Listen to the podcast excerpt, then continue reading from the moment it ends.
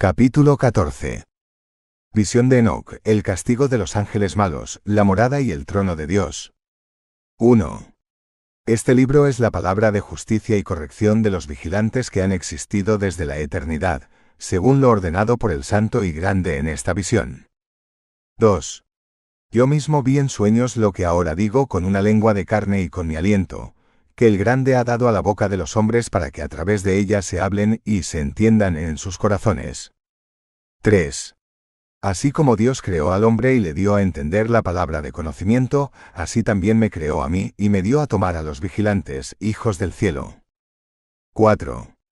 Escribí tu oración, pero en mi visión se me mostró que tu oración no sería contestada en todos los días del mundo y que el juicio se ha cumplido sobre ti y que ella, tu oración, no será contestada. 5. De ahora en adelante no ascenderás al cielo por toda la eternidad. Ha sido ordenado que estés atado en la tierra por todos los días del mundo. 6. Pero antes veréis la muerte de vuestros hijos amados, y no los poseeréis, sino que caerán a espada delante de vosotros. 7. Y vuestra oración no será escuchada para ellos ni para vosotros, y vosotros mismos, mientras lloráis y suplicáis, no diréis ni una palabra de lo que he escrito. 8. Y la visión se me apareció así.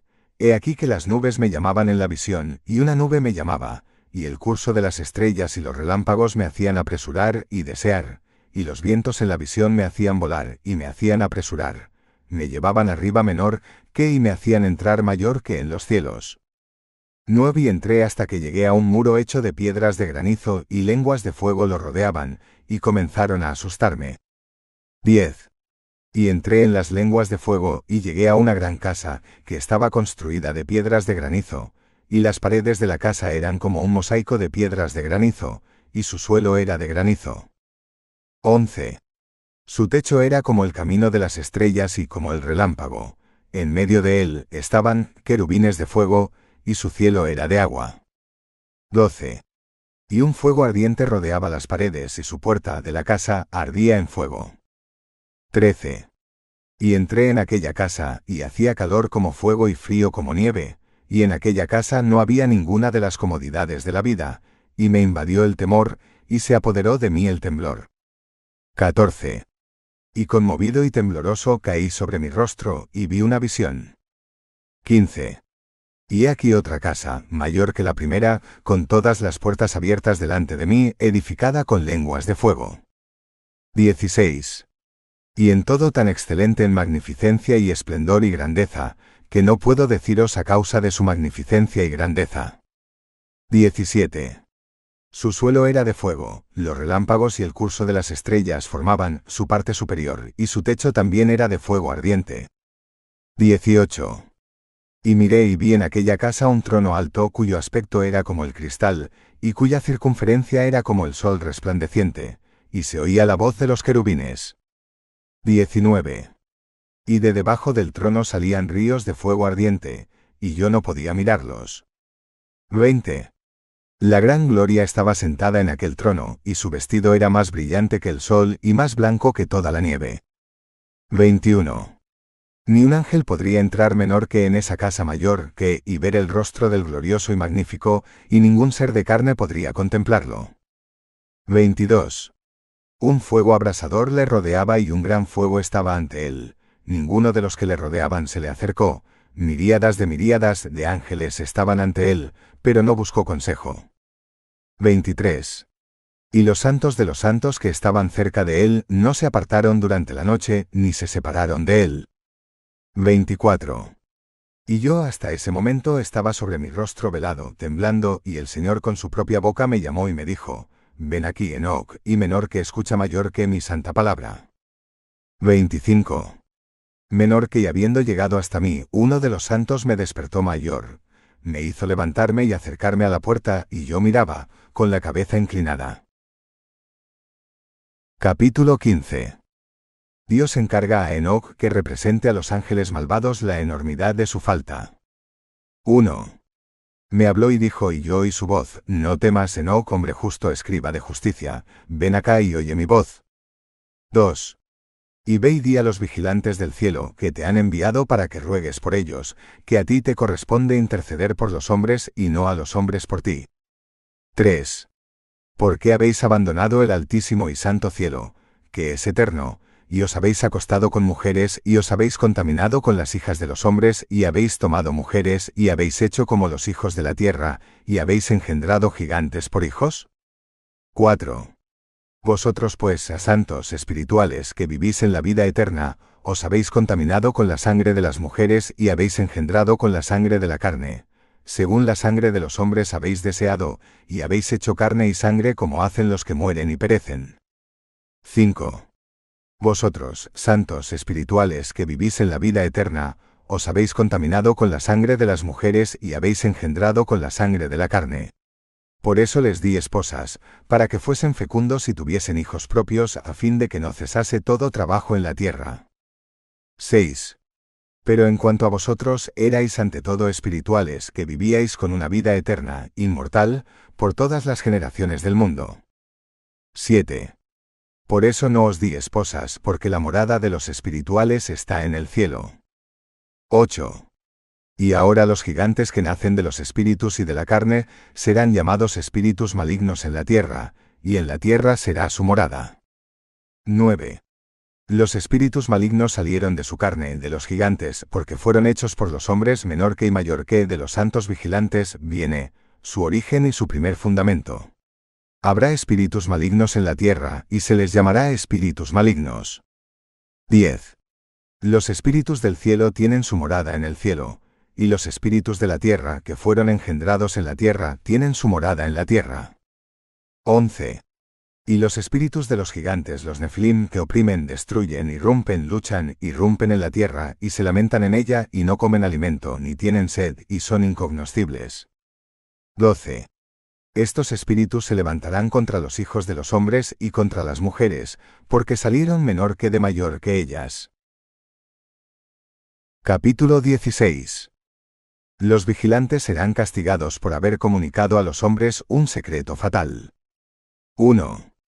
Desde los días de la matanza, destrucción y muerte de los gigantes, días en que los espíritus salieron de las almas de su carne, que sean sin juicio, que perderán, Así perderán hasta el día del cumplimiento del gran juicio, cuando el gran tiempo llegue a su fin, por causa de los vigilantes y los impíos. 2. Y ahora a los vigilantes que te enviaron a abogar por ellos, que antes moraban en el cielo. 3. Diles cara sonriente. Ahora estabas en el cielo, pero menor que todos mayor, que los secretos no te habían sido revelados todavía, solo conocías un vano misterio, en el endurecimiento de tu corazón lo comunicaste a las mujeres, y por medio de este misterio las mujeres y los hombres multiplicaron el mal en la tierra. 4. Diles pues, no hay paz para vosotros. Capítulo 17. En noche es llevado a la morada de la tormenta, la luz, el trueno, etc. 1. Entonces fui llevado a un lugar cuyos habitantes son como fuego ardiente y aparecen cuando lo desean, como hombres. 2. Y me llevaron al lugar de la tormenta y a una montaña cuyo pico más alto tocaba el cielo. 3. Y vi las moradas de las luces y de los truenos, en los confines, en el abismo, donde están el arco de fuego, las flechas y su aljaba, la espada de fuego y todos los relámpagos. 4. Luego fui conducido a las aguas de la vida, que así se llaman, y al fuego del sol poniente que se apodera de todos los atardeceres. 5. Y llegué a un río de fuego, cuyo fuego fluye como el agua, y se vierte en el gran mar que está del lado del sol poniente. 6. Y vi los grandes ríos y llegué a una gran oscuridad, y llegué a donde ningún ser de carne menor, que caminará mayor que. 7. Y vi las montañas de la oscuridad invernal, y el lugar donde se derraman las aguas de todo el abismo. 8 y vi la desembocadura de todos los ríos de la tierra, y la boca del abismo. Capítulo 18 Visión de los vientos, siete montañas de piedras preciosas, un abismo de fuego y siete estrellas encadenadas a los confines del cielo y de la tierra. 1. Vi los depósitos de todos los vientos y vi que por ellos Dios ha adornado toda la creación, y vi los cimientos de la tierra. 2. Vi la piedra angular de la tierra, y vi los cuatro vientos que sostienen la tierra y el firmamento del cielo. 3. He visto cómo los vientos extienden como un velo el cielo superior, y cómo se interponen entre el cielo y la tierra, son las columnas del cielo. 4. Vi los vientos que giran el cielo, que ponen el disco del sol y todas las estrellas. 5. Vi los vientos que llevan entre las nubes sobre la tierra, vi los caminos de los ángeles, vi el firmamento de los cielos arriba en los confines de la tierra. 6. Luego pasé al sur menor que y vi un lugar mayor que que ardía de día y de noche, donde había siete montes de piedras preciosas, tres al oriente y tres al sur. 7. Y de los que estaban al oriente, uno era de piedra multicolor, el otro de perlas y el otro de piedra curativa, y los que estaban al sur eran de piedra roja. 8. El del medio llegaba hasta el cielo como el trono de Dios, era de alabastro, y el remate del trono de zafiro. 9. Y vi un fuego abrasador, y detrás de estos montes. 10. Vi allí un lugar más allá de la gran tierra, donde se juntan los cielos. 11. Entonces vi un profundo abismo cerca de las columnas de fuego del cielo, y vi entre ellas columnas de fuego que descendían, cuya altura y profundidad eran inconmensurables. 12. Y más allá de aquel abismo vi un lugar sobre el cual no se extendía el firmamento del cielo, y debajo del cual no había los cimientos de la tierra, sobre él no había ni agua ni aves, sino que aquel lugar era desolado y terrible. 13. Allí vi siete estrellas como grandes montañas ardiendo, y al preguntar por ellas. 14. El ángel me dijo, Este lugar es el fin del cielo y de la tierra, es la prisión de las estrellas y de las potencias del cielo. 15. Las estrellas que ruedan sobre el fuego son las que han transgredido el mandamiento del Señor desde su nacimiento, porque no han llegado a su tiempo. 16. Y se enojó contra ellos y los ató hasta el tiempo de la consumación de su pecado, en el año del misterio. Capítulo 19. El destino de los ángeles malvados y sus esposas. 1. Entonces Uriel me dijo, Aquí estarán los ángeles que se han unido a las mujeres. Sus espíritus tomando muchas formas han contaminado a los hombres y los harán vagar para sacrificar a los demonios como a dioses hasta el día del gran juicio, el día en que serán juzgados perdidos. 2. En cuanto a sus esposas que han seducido a los ángeles, se convertirán en sirenas. 3. Y solo yo, Enoch, he visto la visión, el fin de todas las cosas, y nadie verá como yo he visto. Capítulo 20. Nombres y funciones de los santos ángeles. 1. Estos son los nombres de los santos ángeles que velan. 2. Uriel, túnez de los santos ángeles, el del mundo y el del tártaro. 3. Rafael, uno de los santos ángeles, el de las almas de los hombres. 4. El ángel de la guarda, el de las almas de los hombres. 5. Raguel, uno de los ángeles santos que se venga del mundo de las luminarias. Miguel, uno de los santos ángeles encargado de los mejores hombres, guardián del pueblo. 6. Saraquiel, uno de los santos ángeles encargado de los espíritus de los hijos de los hombres que pecan contra los espíritus. 7. Gabriel, uno de los santos ángeles encargado del cielo de los dragones y de los querubines. 8 menor que Remeyel, uno de los santos ángeles a quien Dios ha puesto a cargo de los resucitados. De los arcángeles, estos son los siete nombres mayor que. Capítulo 21. La culpa de las siete estrellas. El abismo de fuego, prisión de los ángeles malignos. 1. Entonces me volví hacia donde no se hace nada. 2.